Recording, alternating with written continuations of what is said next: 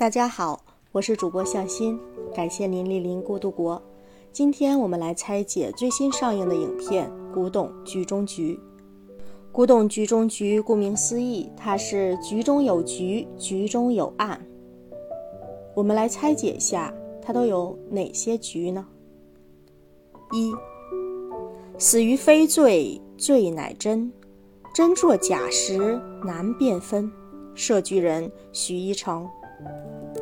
许一成生于民国乱世，一身正气，奈何一己之力焉能与时代抗衡？左右腾挪，苦思辗转，也只得舍命设局。此一局，他已料想到后续种种，赌上的不只是三尺微命之躯，更是一世声名。他当然晓得，这累世骂名将祸及子孙。当时，日本人和老朝奉都想得到武则天的明堂玉佛头。若佛头落在日本人手上，则未来国宝外流，回归无期；若佛头落入老朝奉购中，则珍宝或毁，赝品传世。乱世中想保存一方珍品，手头没有枪杆子是不行的。五脉保不住玉佛头，许一成只得设下一个真中有假，假中藏真的局。从来没有从天而降的英雄，只有挺身而出的凡人。他先把真佛头外包了一层玉，并在雕刻制作过程中故意留下了种种破绽，令后人怀疑佛头为赝品。这样，真佛头才有机会在战乱平定后归国。但看似赝品的佛头，又如何赢得日本人的信任呢？在老朝奉的人看来，这是一颗明显的假佛头，故而他们不会想从日本人手中盗取它。而日本人觉得许一成因为盗卖真佛头而被杀，成为了人人喊打的卖国贼汉奸。若这佛头为假，许一成大可拿出真佛头自证清白，无谓为了一颗假佛头赔上身家性命清白，故佛头必然为真。将真佛头作假以蒙蔽老朝奉，将假罪作真以证实佛头乃真佛头来蒙蔽日本人。假作真实，真亦假，无为有处，有还无。二，千难万险得虚宝，血雨腥风梦中人。色居人许和平。如果说许一成是针对幕户有三和第一代老朝奉设的局，那么待许和平长大，明白了父亲守护国宝的真相后，达成了父亲许一成的遗愿，成为了他需要背负的责任，让真佛头重新踏上归土。为此，他同样不惜付上惨痛的代价。从来没有从天而降的英雄，只有挺身而出的凡人。徐和平首先远离了年幼的许愿，他不想把危险带给孩子，同时身在暗处也更方便行事。他写信给幕户有山的后人幕户加奈，指出佛头为赝品，并给出了种种不可质疑的证据，这就为后面佛头归还搭好了路。再通过幕户加奈的指定，将儿子许愿引入局。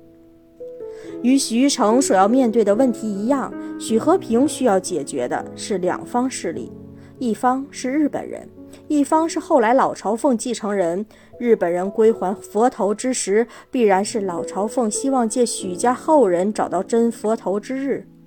所以，许和平明白，在这一路上给儿子留下种种线索，让其勘破真假佛头原委的同时，这一路上除了许愿，老朝奉的人肯定也会如影随形。所以，这一局不只是需要一个当众揭开真相，使得许一成得以平反，玉佛头重新归国的契机，更需要一个陷阱。一个假的诱饵，使得真佛头可以暂时被大家忽视，从而更加安全地等到真相可以昭示天下的那一日。辨别真伪、去伪存真的摩斯密码也好，天干地支和围棋棋局已罢，一路打怪升级，为的不过是明修栈道，暗度陈仓。一招请君入瓮，就把一竿子为了钱不要命的人一锅给端了。血雨腥风中，可惜老友富贵为了保护自己的儿子许愿送了命。在他说自己像小马哥一样拿着双枪，我就有种预感，他即将舍生取义。因为小马哥就是为了救老友而全身弹孔，死的伟大而悲壮。这场战役死的不只是富贵，还有那些做梦会发一个亿财的人，和那些和老曹奉派来的敢死队。人为财死，鸟为食亡。他们到死也不知道，拼命争夺的也不过是个假佛头。在许和平设的局中，其实有一个局中局。所谓假佛头，其实也是真古董，正宗唐朝货，是当时薛怀义请能工巧匠设的饵。想必其在天之灵必不会预料到，当初的饵竟能在千年后再次刮起一阵血雨腥风。三，螳螂捕蝉，黄雀在后，设局人黄克武，要不然。黄老爷子主持五脉多年，这些年呐，真的也变成了假的，假的也变成了真的。五脉在这些后辈手里呀，早就不是当初的五脉喽。此次迎佛头归来，真可谓是古董界邦交级的盛事。若是此时曾经的五脉之主许一成的后人许愿借此机会出头，黄老或将大权旁落，丧失了权力，便也丧失了巨大的财力。财力寻租变现，向来是钱权唇齿相依的公开秘密。所以，这位老谋深算的黄老爷子选定了被逐出五脉的药家后人，要不然替代许愿。一来，药家在五脉中权势已去，需要依附自己才能有所发展。如此相差悬殊的实力对比，使得黄老爷子从未曾把要不然当成潜在的敌人，而是作为可能为己所用的寒门子弟而加以笼络和培养。哪成想，这寒门子也曾是贵门种，一朝困厄，心有不甘，长年累月去记录在位者的把柄，就等一日将其掀翻在地，再踏上一脚。